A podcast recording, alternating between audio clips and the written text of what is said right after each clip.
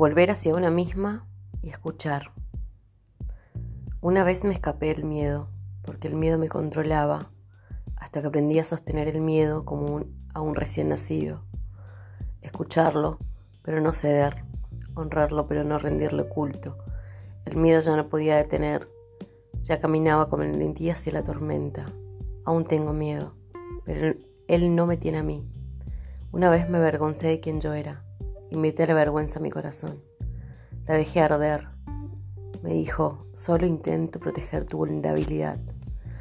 Agradecí a la vergüenza cariñosamente y me adentré en la vida de todas formas, sin vergüenza, con la vergüenza como un amante.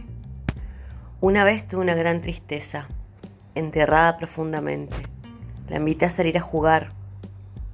Lloré océanos, mis conductos lagrimales se secaron y encontré alegría ahí mismo, junto en el centro de mi tristeza. Fue el corazón roto que me enseñó cómo amar.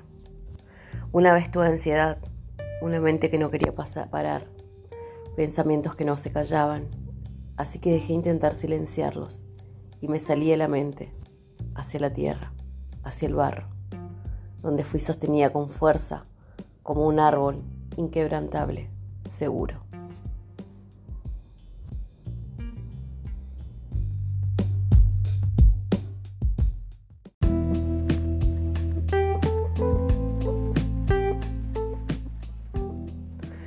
Una vez el enojo ardía en las profundidades.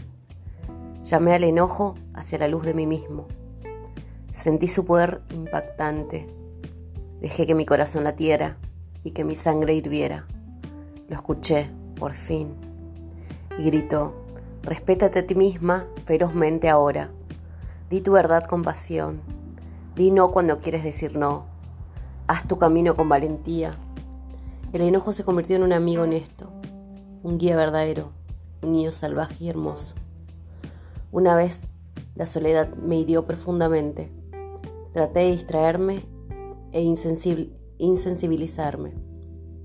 Corrí hacia la gente y lugares y cosas. Incluso fingí que era feliz.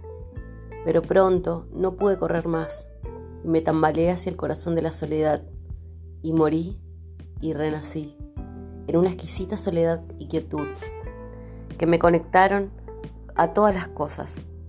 Así que no me sentía sola, sino que estaba sola con toda la vida. Mi corazón era uno con todos los otros corazones. Una vez más, me escapé de los sentimientos difíciles. Ahora, ellos son mis consejeros, confidentes, amigos. Y todos ellos tienen un hogar para mí. Y todos ellos pertenecen y tienen dignidad. Soy sensible, suave, frágil. Mis brazos envueltos alrededor de mi niña interior. Y en mi sensibilidad, poder. En mi fragilidad, una presencia inquebrantable. En la profundidad de mis heridas, en lo que había llamado oscuridad, encontré una luz abrasadora que me guía ahora en la batalla. Me convertí en una guerrera cuando me volví hacia mí misma y comencé a escuchar.